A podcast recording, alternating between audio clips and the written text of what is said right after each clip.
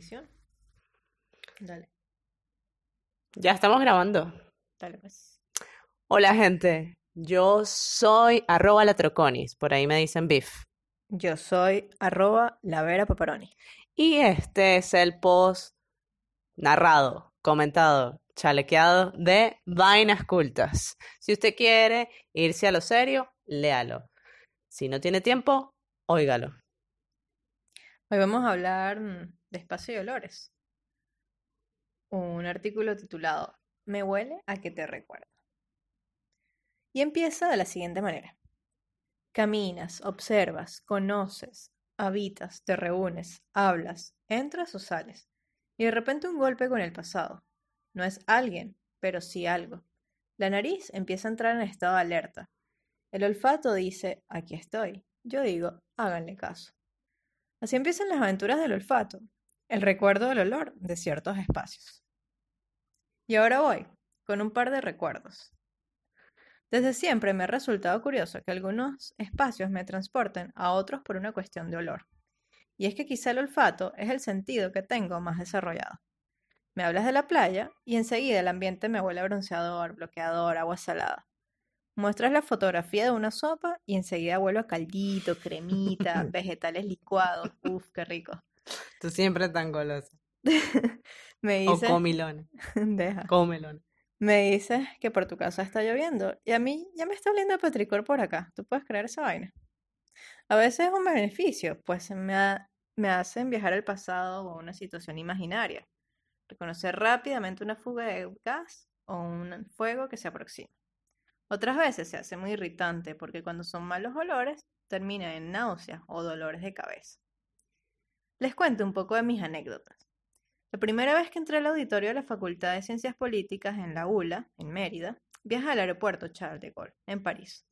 Es que su olor era tal que me olió a los pasillos de ese espacio y por ende me transportó. Tú lo que estabas era falta de plata y querías irte para París. Desde entonces, cada vez que entraba me preparaba para hablar, para hablar en francés, que digo, para viajar en la imaginación. De mis aventuras por Caracas fue usar la secadora y ahora cada vez que la uso y esa ropa huele recién salida de esa secadora me recuerda al departamento de mi tía y mi estadía por la capital. Ah, eso pasaba en mi apartamento. Qué maravilla. Yo tenía. Bueno, pero en la mía Ya no, no. pues, ya no. Ya no. La migración. Estando aquí, fíjate que adquirí uno nuevo, pues cada vez que entro salgo de este departamento, donde ahora vivo en Buenos Aires, a la hora del almuerzo, me traslado al centro de Mérida. Es que este piso, en este piso hay en venezolano y colombiano, y obvio, ese sofrito oliendo full. Pero en Buenos Aires al mediodía no huele. No, No, huele a comida. no, en este Es piso, en este piso. Sí. Es muy extraño. Creería que no podemos describir un olor con palabras precisas. Solemos apoyarnos con sabores, texturas, colores u otros olores. ¿A qué huele la mandarina, por ejemplo? ¿A qué huele la tierra, Biff? ¿Y la ropa? Tú me dirás que a calle, que a sucio, que a limpio, a detergente, a secadora, a nueva. A calle. Si vives en Buenos Aires, a calle. ¿Y Buenos Mm. Aires a qué huele? A marihuana y Marihuana. facturas. Totalmente. A propósito del olor a ropa nueva, no conozco aún a Estados Unidos, pero me hago una idea de su olor.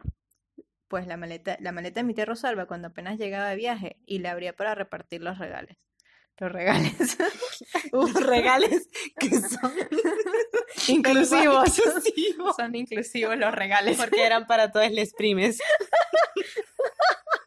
Esa maleta olía puro capitalismo, chama. Este tema que me venía rondando lo lancé en un tweet, pues me encanta navegar en las redes, sobre todo en Twitter. Da la posibilidad de interactuar, aportar, aprender, de compartir contenido una y otra vez. Varias respuestas súper entretenidas. Por allá la Jeva que explica los chistes coincidió en que tampoco. Oh, epa, epa. La jeva que explica los chistes, arroba Miliber Mancilla. Claro, claro. Ella coincidió en que tampoco conoce USA, pero comparte ese mismo olor. ¿A nuevo será? Me pregunto yo.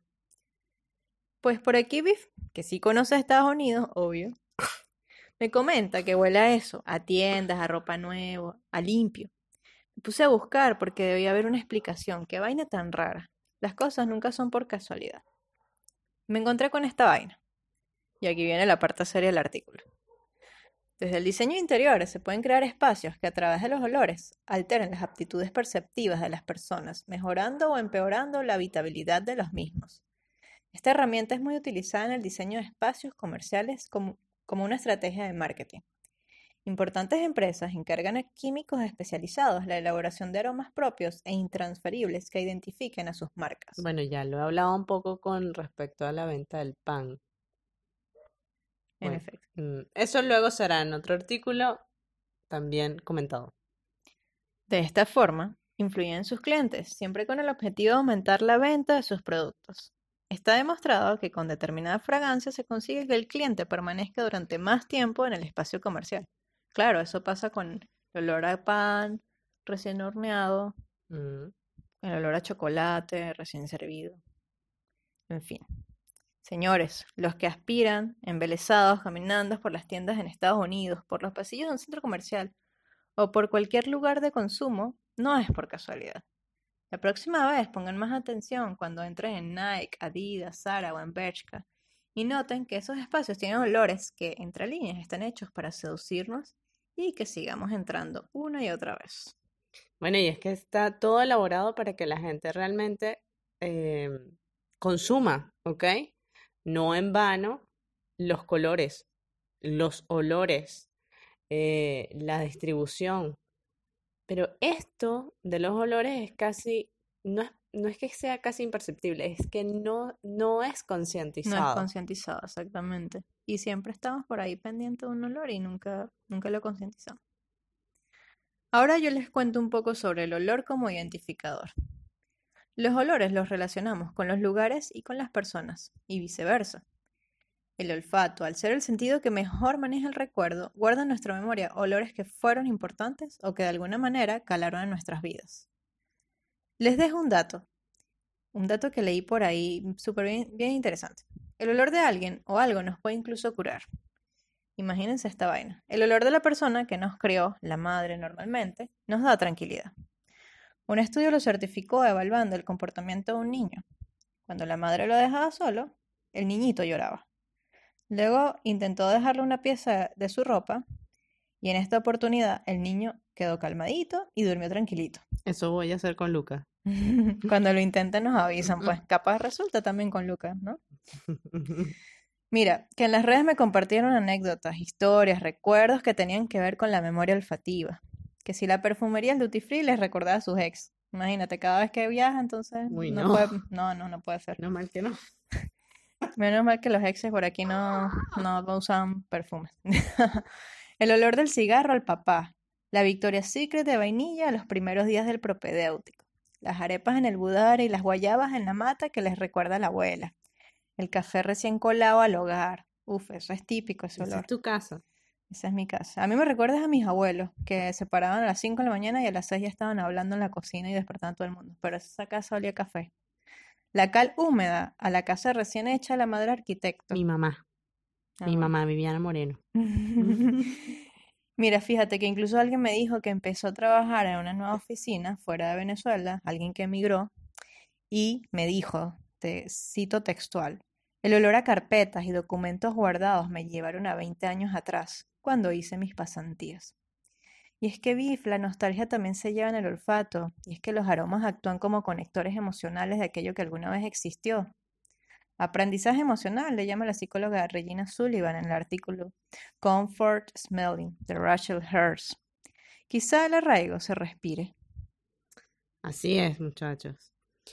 Si les gustó el post, compartan, que eso enriquece.